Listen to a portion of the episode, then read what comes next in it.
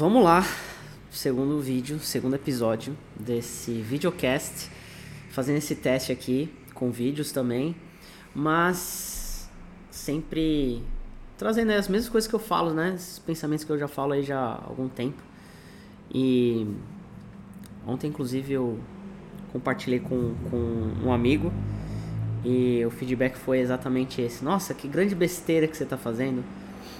Eu acho que na, na vida a gente ouve bastante isso, né? De pessoas que gostam da gente e que, né, eu já ouvi isso dos meus pais, amigos, né, namoradas, enfim. Sempre ouço alguma coisa nesse sentido, né?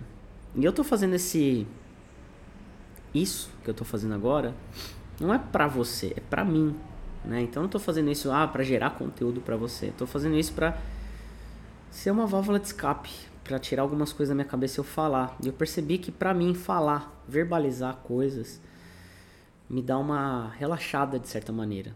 Levei algum tempo para perceber de fato, eu já sei disso já há alguns anos.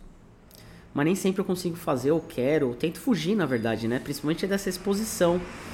Me exibir para você assim dessa maneira. É um processo é, dolorido, sim. Para mim ainda é. E fazer um desse por dia vai ser importante para mim, para o meu crescimento como empreendedor, como pessoa. E, e o que eu quero dizer hoje nesse episódio é que é, todos esses, todas essas falas, todos esses pensamentos, tudo que aparece para mim e a pessoa às vezes coloca de uma maneira que aquilo de certa é uma besteira, mas de certa forma machuca. É, eu tento trazer aquilo para para me dar um pouco mais de força. Às vezes eu tenho pessoas que eu converso muito, depois é, são momentos ali, né? A gente conversa muito, depois não conversa tanto, ou às vezes até para de conversar. Tem pessoas que nunca conversei e de repente começo a ter um, um relacionamento de alguma forma, né, é, faço um negócio, uma parceria. Então, e são coisas que mexem, principalmente pessoas que entram, saem, pessoas que conversam e falam coisas pra mim. E não sei se tá ouvindo barulho, mas tá bastante barulho aqui.